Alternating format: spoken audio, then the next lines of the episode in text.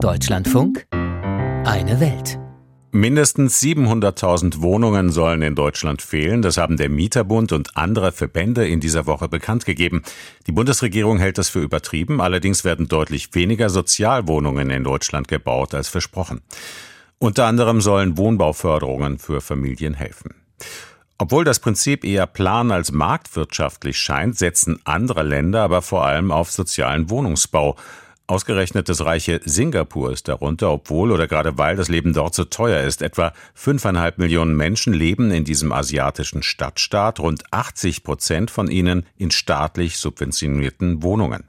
Singapur verkauft die Wohnungen ausschließlich an seine Staatsbürger, deutlich unter dem Marktwert und vorzugsweise an Familien. Dafür gewährt der Staat Kredite. Jennifer Johnston aus Singapur mit dieser wenig bekannten und doch bemerkenswerten Geschichte. Ismail Wan führt durch seine kleine Dreizimmerwohnung im Zentrum Singapurs.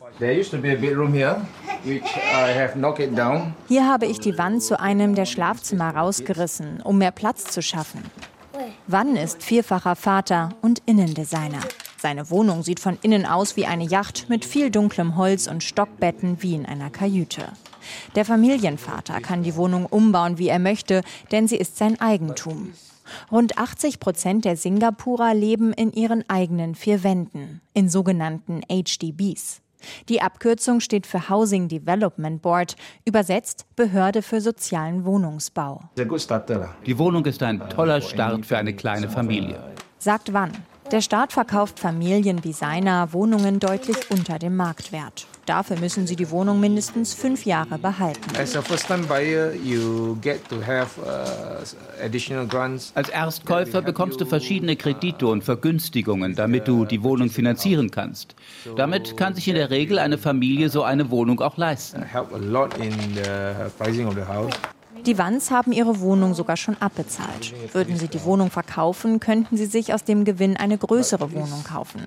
Das Prinzip erklärt der stellvertretende Premierminister von Singapur, Lawrence Wong. They can sell at any time and keep the proceeds. Die Leute können ihre Wohnung zu jedem Zeitpunkt verkaufen und sie können den Gewinn behalten. Und im Gegensatz zu privatem Immobilienbesitz werden HDB alle 30 Jahre vom Staat grundlegend renoviert, modernisiert und aufgewertet.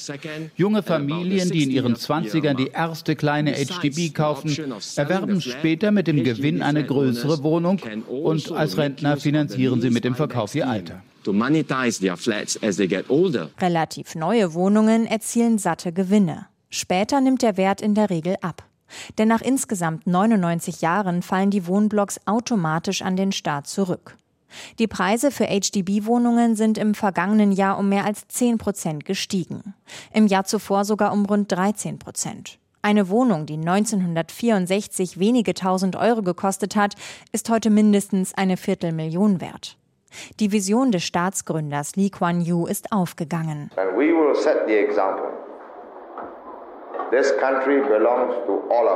Wir werden ein Beispiel geben, denn dieses Land gehört uns allen.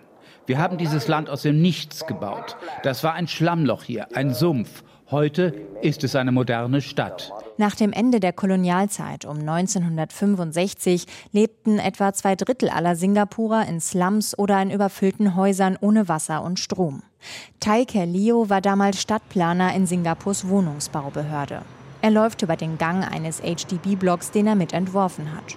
Preiswert und praktisch mussten seine Entwürfe damals sein und schnell umzusetzen. Am Anfang waren das Mietwohnungen, aber die Leute haben dann nicht so darauf acht gegeben. Die Korridore sahen unmöglich aus. Das ist jetzt anders, denn wenn die Leute etwas besitzen, dann wollen sie auch nicht, dass es Schaden nimmt. Sie wollten damals zudem nicht nur Häuser bauen, sondern Gemeinschaften, erzählt der Stadtplaner. Gemeinschaften, in denen Arzt und Automechaniker, Maler und Musiker Wand an Wand leben. Also Eine Lektion ist, wenn arme und besser gestellte Familien nebeneinander wohnen, dann werden die Kinder der ärmeren Familien sich bei den anderen viel abschauen und selbst besser und schneller im Leben vorankommen. Und nicht nur arm und reich leben hier Tür an Tür. Das multikulturelle Singapur diktiert auch das Zusammenleben der Ethnien. Das ist für Makler Ron Chong immer wieder eine Herausforderung. Er steht in der Wohnung eines preisgekrönten 50-stöckigen HDBs mit Joggingstrecke und Grünflächen auf dem Dach. Die Drei-Zimmer-Wohnung in bester Lage darf er nicht an jeden Interessenten vermitteln. Es gibt feste Quoten, wie viele Chinesen, Malaien oder Inder in jedem Haus wohnen dürfen, entsprechend ihrem Anteil an der Gesamtbevölkerung. In diesem Fall gehört der Verkäufer zur chinesischen Ethnie. Also wenn jemand mit chinesischen Wurzeln kaufen will, ist das kein Problem. Wäre er von einer anderen Ethnie, müsste man erst prüfen, ob das dann konkret passt. So will der Staat Ghettos vermeiden. Zudem gilt, der Käufer darf keine weitere HDB-Wohnung besitzen und ein bestimmtes Einkommen nicht überschreiten. Ich finde, Sie bekommen das gut hin. Wir haben einen guten Mix an drei, vier und fünf Raumwohnungen in den Blocks, sodass sich alle Alters- und soziale Gruppen gut vermischen und aneinander anpassen. Sagt Familienvater Wann. Seine Kinder fahren mit ihrem Rad durch den grünen Innenhof ihres Wohnblocks. Es gibt hier Spielplätze, Arztpraxen, Garküchen, Einkaufszentren, einen Kindergarten. Möglich ist der soziale Wohnungsbau Made in Singapur nur deshalb, weil der Staat am Anfang massiv auf Enteignungen gesetzt hat und nun etwa 90 Prozent des Grund und Bodens besitzt. Das rigide Vorgehen wird hier weithin akzeptiert. Sozialer Wohnungsbau ist hier Norm, nicht Stigma. Das war eine Reportage von Jennifer Johnston aus Singapur über Singapur.